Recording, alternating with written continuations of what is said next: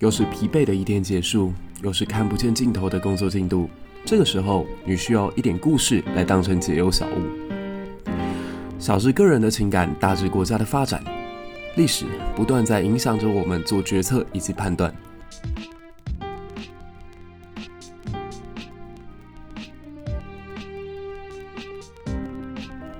在这个充满问号的年代里，期待你我都可以成为自己理想当中的答案。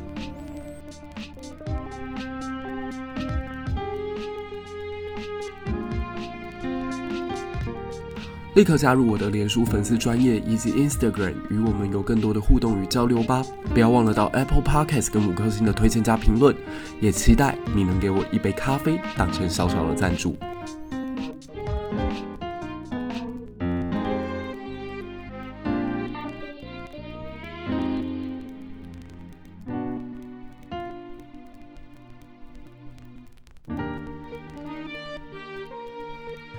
渴望和平看似是人类的天性，但从历史的角度来讲，战争往往带来的可能是一个国家跟民族的辉煌。所以在死亡以及求生的边缘当中，人类会做什么样的决策，值得我们透过《罗马人的故事》这套书来理解。今天我将为大家带来布匿战争的解读，同时也要来探讨一个问题：究竟两个意识形态极为不同的国家，他们有没有办法在一个地域政治极为敏感的时刻，继续保持和平稳定的发展？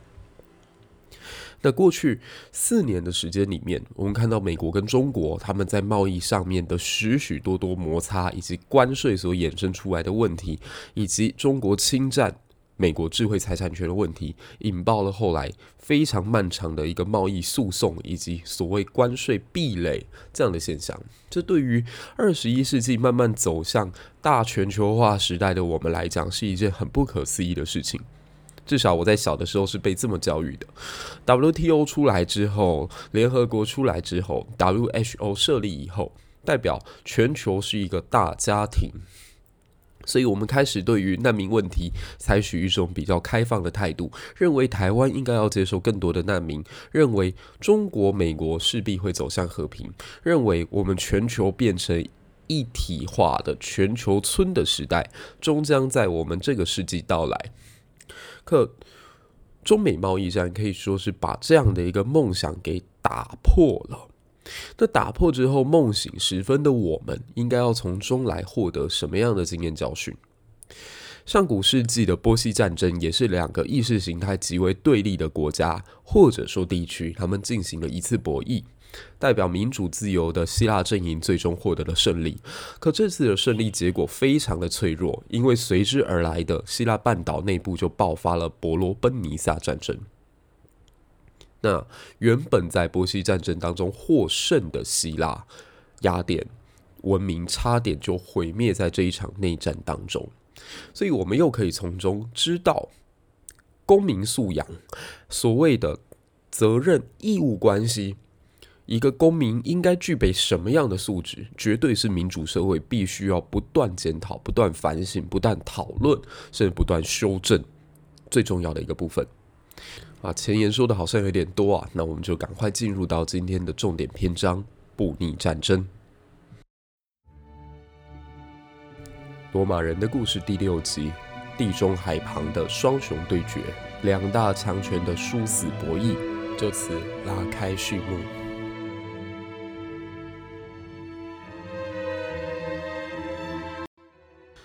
上一集我们讲到了，在希腊上古史上非常有魅力的一个冥王、一个将军、一个战术家，叫皮洛士。那皮洛士他这一次的入侵罗马，不但没有获得成功，而且几乎可以把他自己从马其顿带来的精锐部队消耗殆尽。这可能是希腊化时代最后一次。有权力、有实力挑战罗马霸权。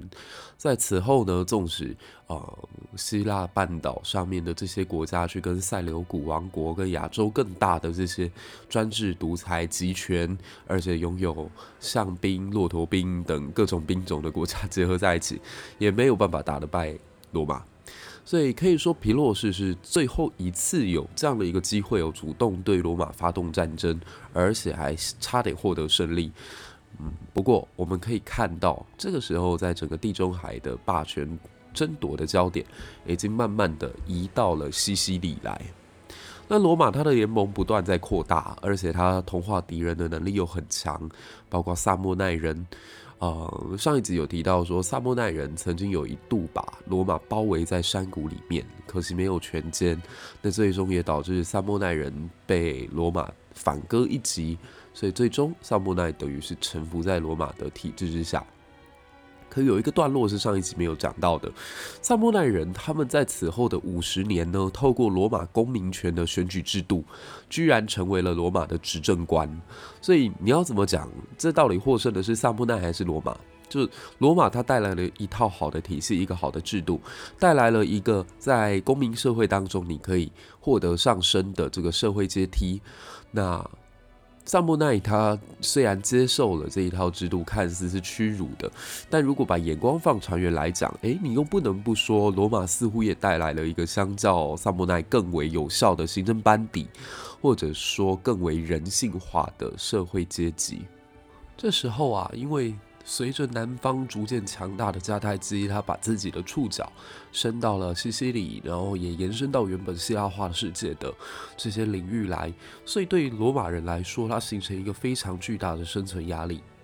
那这两个国家呢，其实早期虽然地理位置上面离得很近，可有点风马牛不相及，因为罗马它是一个比较以农耕为主的陆地民族，那迦太基则相较之下是一个以海上为生的。我说有海洋基因的国家，原先可以安然无事的他们，却因为西西里岛上的一场兵变而导致他们的矛盾极端化。那这个变动呢，是在西西里岛上有一座城市叫墨西拿。那墨西拿当年啊，被一群叛变的佣兵给拿下，然后导致他们的母国叙拉古，叙拉古是当时西西里岛上的第一强国。他们的国君就非常的不满，所以决定要派兵来进攻墨西拿。那墨西拿这群自称自己是战神之子或战神后代的叛徒们，他们想要活下去，所以不得不向两大强国，就罗马跟迦太基发起求救。那讲真的，对罗马来讲，我要去拯救你西西里，不但要跨海作战，而且他们对于墨西拿的这群佣兵所造成的叛变是非常非常感到厌恶的，因为罗马其实它的制度上面是属于公民兵体系，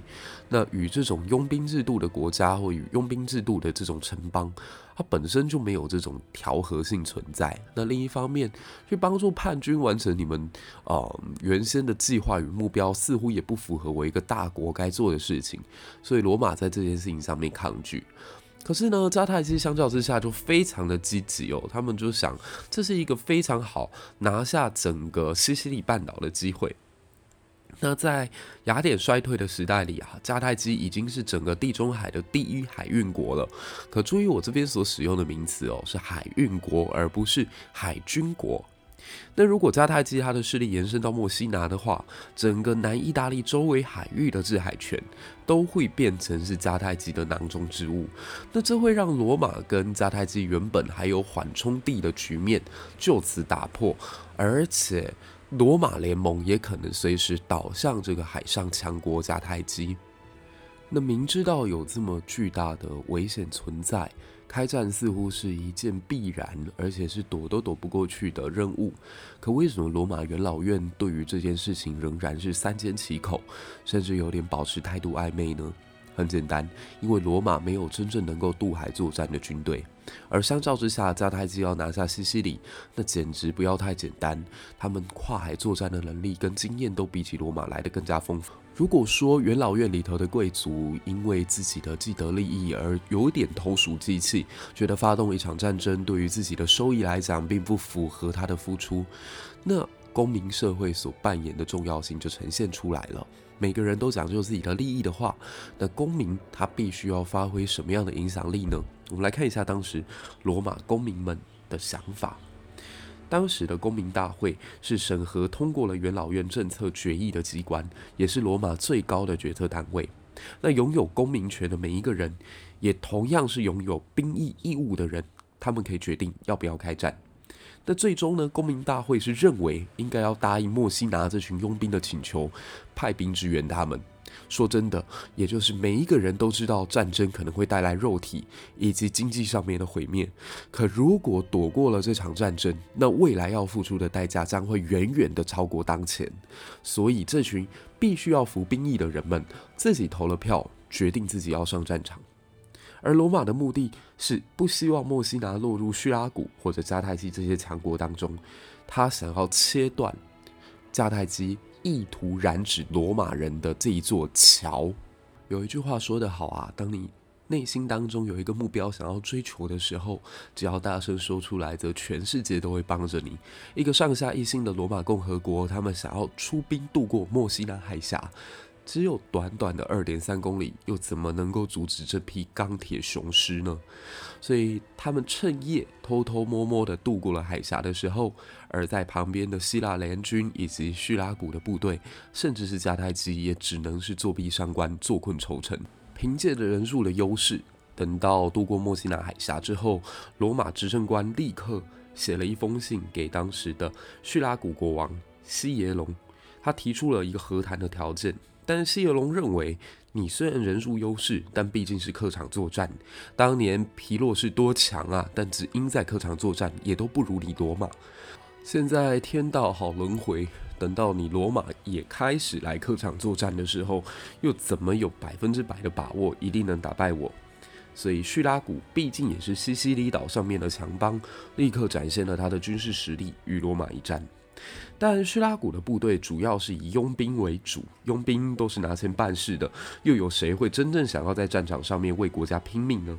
所以自然不是罗马公民兵的对手。那西耶龙王就一路逃到了南方。可是罗马执政官这个时候非常的克制，他并没有追击，反而以迦太基进攻同盟国墨西拿作为宣战的名义，他向西袭击了迦太基的部队。那迦太基这个时候在西西里岛上啊，也只有自己的防卫队而已，所以跟叙拉古一样不堪一击。那这一战可以说是执政官罗马的克劳迪斯非常成功的闪电作战。那闪电作战必须要成功的第二条件就是保持当下让敌人完全来不及反击的节奏，继续进攻下一个对对手而言非常重要的目标。那这一次罗马所锁定的是叙拉古的首都。而且他们进入到叙拉古国境之后，行军速度一直没有减缓。他们的目标是希望能够打到首都的城墙下。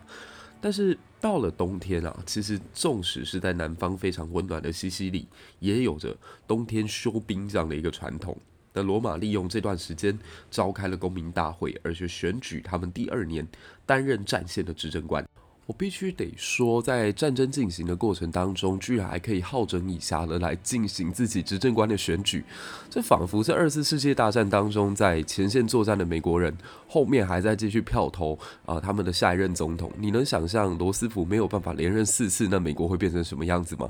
可当时的罗马就有这样的底气，或者说他们对自己的公民、对自己的国家有着这样的信心。那这个时候，我刚刚有提到，这是在萨莫奈这里，经过了五十年的时间，选举出来一位属于萨莫奈协同的执政官，也就是在这一次选举当中胜出。他的名字呢，叫做奥大奇里乌斯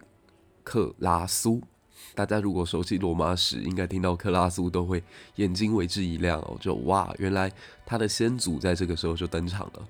我们这边也可以科普一下罗马的军团到底是怎么组成的。主要它是由自己的公民兵，而且有四千两百人担任步兵，三百人担任骑兵，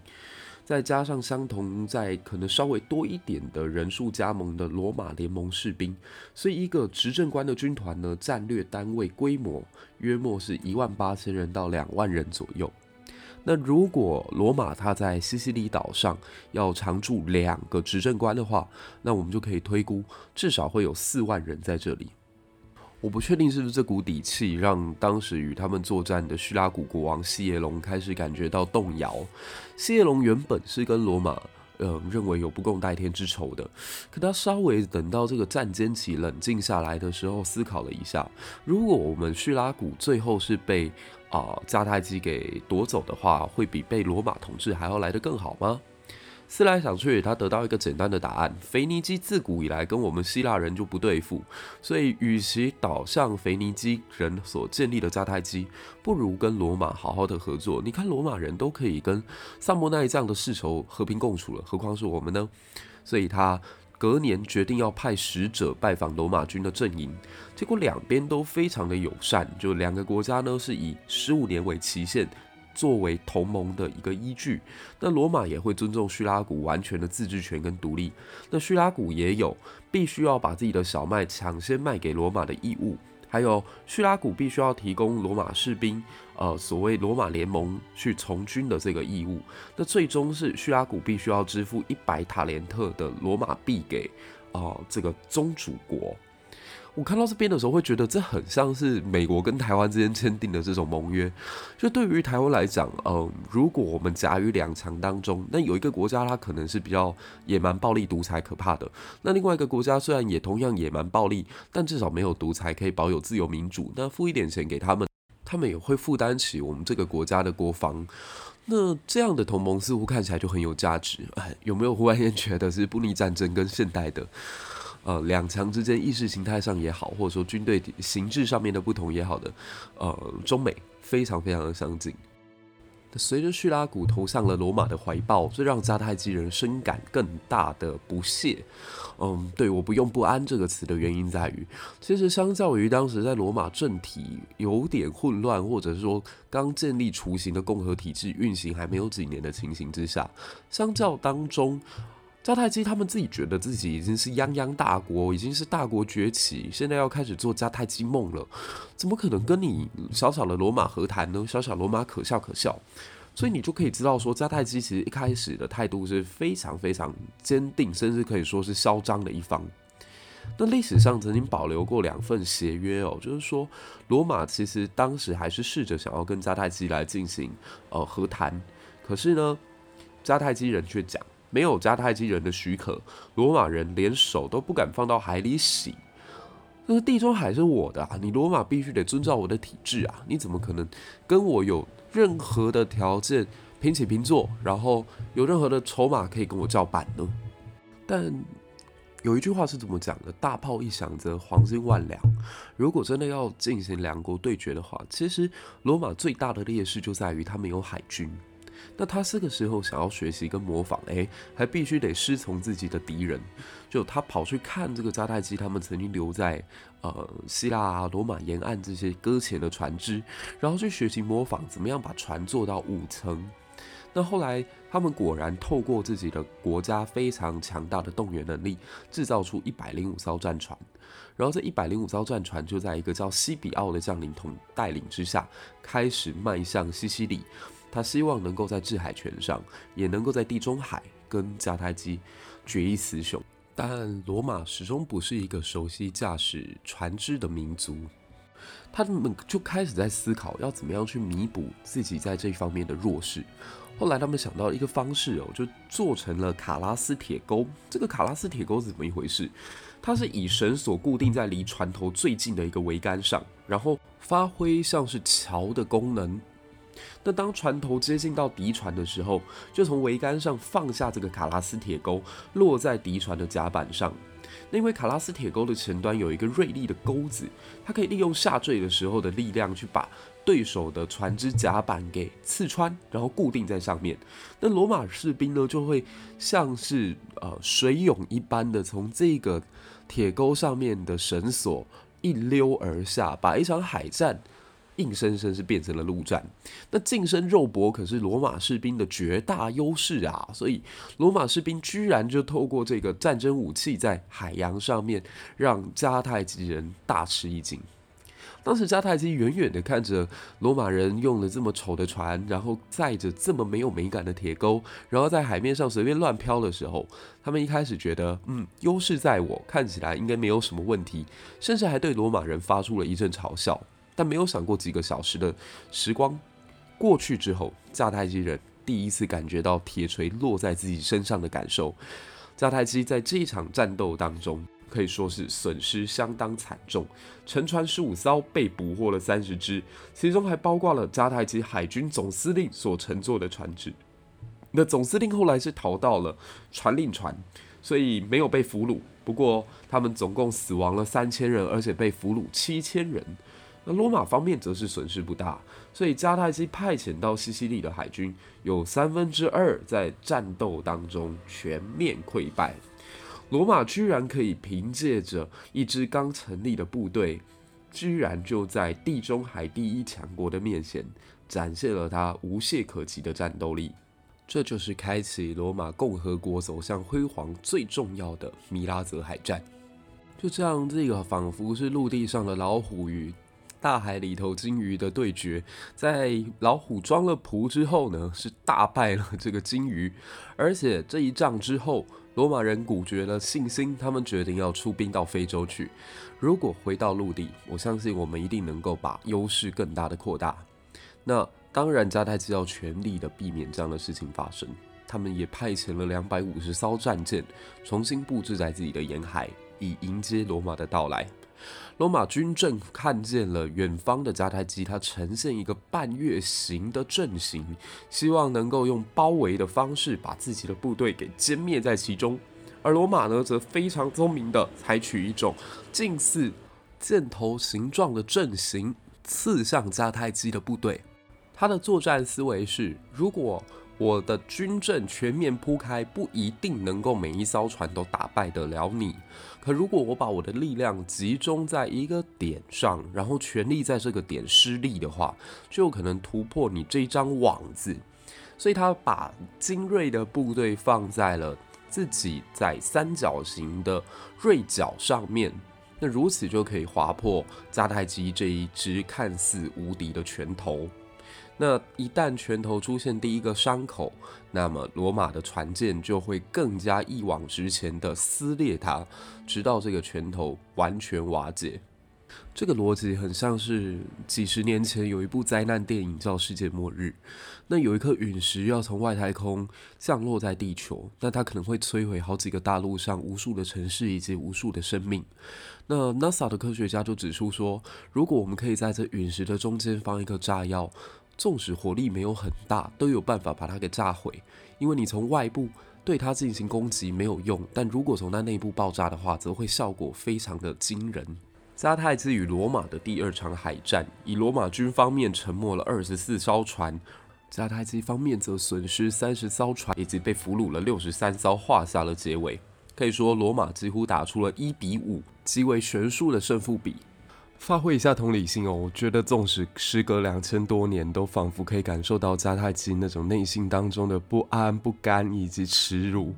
罗马是一支刚建立的海军啊，而我们一向都以海军为傲为荣的，想不到居然在罗马这种像小孩子扮家家酒才刚成立的部队面前被打得如此的落花流水。那怎么办呢？罗马这下是一定会发兵非洲了。在非洲，那可得打陆战，陆战又变成是罗马的强项，这怎么可能会赢？但很有意思的就是，像今年世界杯一样，阿根廷会输给沙乌地阿拉伯，而德国居然也会败给日本。这个时候，想要在陆地上作战的罗马，虽然来到了非洲吃了几场胜仗，可是浩劫也在前方等着他们。经过了两次海战的大败，迦太基人深深了解到自己跟罗马人之间的差距，所以他们决定凡事交给专业的来。既然陆战即将要爆发，那前面几场战争我们也没有办法挡得下来，那可能随之而来的就是首都保卫战。在此前应该要做点努力吧，所以他们请来了斯巴达的陆军。斯巴达佣兵在这个时候，由于在邦国已经不像过去如此强大，他们也就像是打工仔、兼职仔，到处去想办法谋求生路。而这个时候，愿意聘请他们的迦太基人是绝对拿得出金真金白银的，所以这个合作就这么达成了。相较于沮丧而绝望，甚至有点焦虑的迦太基人，罗马这个时候则是歌舞升平。他们在自己的神殿面前举办了盛典，庆祝他们在海上的胜利。那执政官雷古拉斯更加觉得在陆战方面一定也没有问题。可就在这个他们绝对拥有把握与自信的时候，正是历史要让他们跌一跤的时刻。斯巴达人所带来的不只是骄兵悍将，还有当时从非洲特别运送过海的大象。大象军团在作战的时候，仿佛是战车一样，所以在路面战场上，初春的时节，迦太基军队以一万六千多人加上一百头大象，是大败罗马的一万名步兵及五百名骑兵。这次战争可以说是罗马在第一次布尼克战争当中第一次尝到失败的滋味。那最悲伤的是，执政官雷古拉斯还有五百多个士兵都被当做了迦太基的俘虏。但海陆并进的罗马不怕，拜托，我们纵使在路上失败了，在海面上我们还是拥有三比零的战绩呢。哦，对，没错，刚刚讲到了两场海面上的胜仗，在陆战发生浩劫的同时，海战罗马又胜了迦太基一次，所以再次看到迦太基虽然是一个海运的大国，但绝对不是一个海军的强国。他可能是航海王吧，但绝对不是什么海贼王。所以第四次海战的胜利。嗯，某种程度上让罗马的军队至少觉得心理上平衡了一点。那他们的执政官呢，也算保持冷静，知道如果在路面上没有获得胜利的话，那补给未来会变成一个困难。加上罗马人真的还是不习惯海洋，所以他们决意要撤回到西西里去。想不到这次撤退回西西里，却爆发了地中海有史以来最大的船难。这一次，罗马人的军队啊，在回程的过程当中，来到西西里南岸，遇到了暴风雨。那刚好因为这附近的海岸通通都是沿岸，而没有天然的港湾，没有泻湖可以停泊船只，所以他们就靠着海岸线，慢慢的想要往北。呃，小心翼翼的航行。可是大家知道的，在狂风暴雨之间，你沿着沿岸走，那就很危险，因为附近都是礁岩。所以原本最想要把风险降到最低的海员，不幸的把自己拖入最危险的境地当中。结果这场海难呢，总共有两百三十艘船沉没，最终能够平安回到叙拉古港口的只有八十艘船。那尸体几乎是把附近的海岸通通都给塞满了。那罗马在这一次的海难当中损失了整整六万人，这是比他们抛尸在战场上的尸体还要多上六倍以上啊！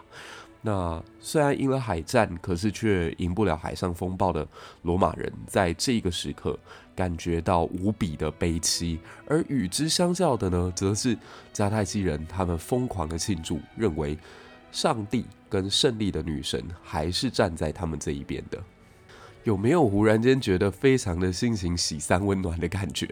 就原本在海战中有把握的迦太基不断的失败，原本对陆地有把握的罗马也在陆地上面惨遭败北。那原以为已经没有人可以阻挡了罗马，最后被上帝开了一个玩笑，在自己最熟悉的土地，在自己最熟悉的西西里沿岸地区，居然是翻船，而且导致可能是罗马建国以来从王国时期一直到共和时代最惨烈的一次牺牲。当然啦，后面还有一场更惨的。不过就到此为止，你可以发现布尼克战争没有任何人是胜利的一方。那看起来胜负逆转之后，迦太基人就趾高气扬的把他们俘虏到的罗马执政官雷古拉斯丢回到罗马去跟啊、元老院进行谈判。这一幕真的非常的羞辱哦，就是两个国家发生战争，我抓到了敌国的总统，然后命令这个敌国的总统担任我的外交大使，回到他的母国去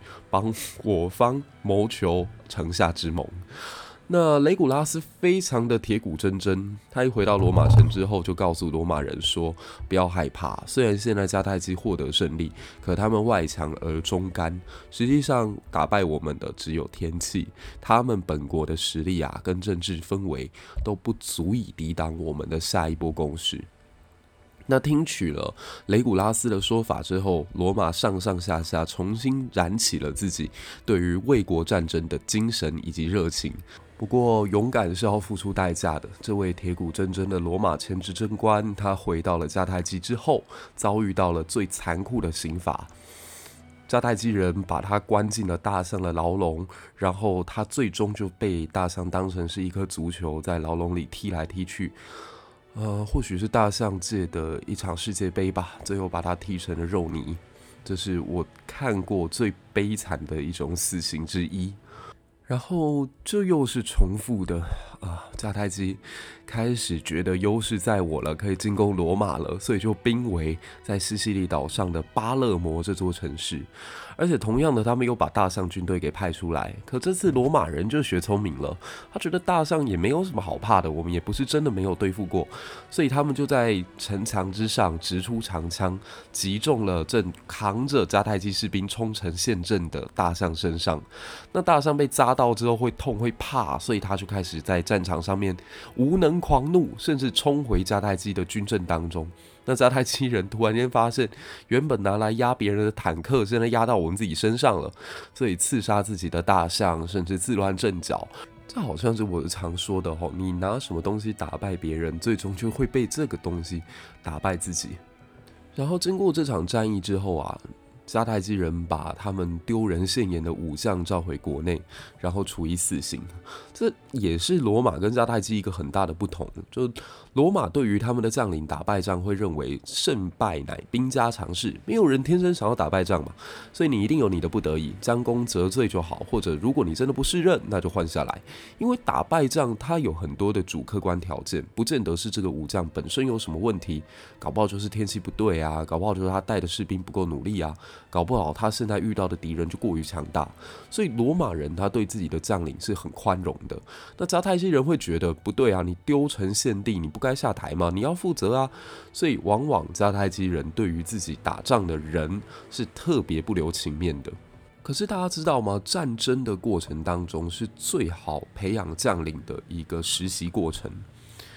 一场战争打下来哦，其实他们对于呃，军队怎么布阵啦？敌情怎么掌握啦？然后在战争的过程当中怎么灵机应变啦？这些非常珍贵的经验，不是你在纸上谈兵的过程当中可以累积的。那当然，一将功成则万骨枯。可如果你用万骨枯堆出来的一个名将，你随随便便就因为他的一场胜败，把他给杀了，把他给处决了，把他给流放了，甚至让他跑到别的国家去，那不是得不偿失吗？你成本都已经付进去了，为什么不好好的培养他？所以我看到这里的时候，会觉得罗马好像在处罚战犯上面非常的消极。可实际上，如果领过兵、打过仗，你就会知道，实际上每一个人都想要赢，他会输，不见得是他笨、他蠢，可能只是因为对手更厉害而已。而对手的厉害，其实说破了也就一点，经验比较丰富吧。那经过此仗之后呢，可以说迦太基又把自己的优势给吐出来了，而且罗马开始重新掌握主导权。那布匿克战争在第一回合似乎就要迎来了罗马的全胜，可罗马全胜的同时，迦太基人会就此甘心吗？没错，在整个罗马共和国史上最为精彩的一个片段，即将要在下一集登场。他被视作是人类上古世界最厉害的战略家，可同时也是个暴君。他残酷的对待敌人的同时，也非常残暴的对待自己的军队。这个人就是汉尼拔。喜欢今天的故事，不要忘了到 Apple Podcast 给五颗星的推荐加评论，也可以分享给自己的朋友。也欢迎到我的粉丝专业来跟我进行更多的互动。那我们就下期再见喽，拜拜。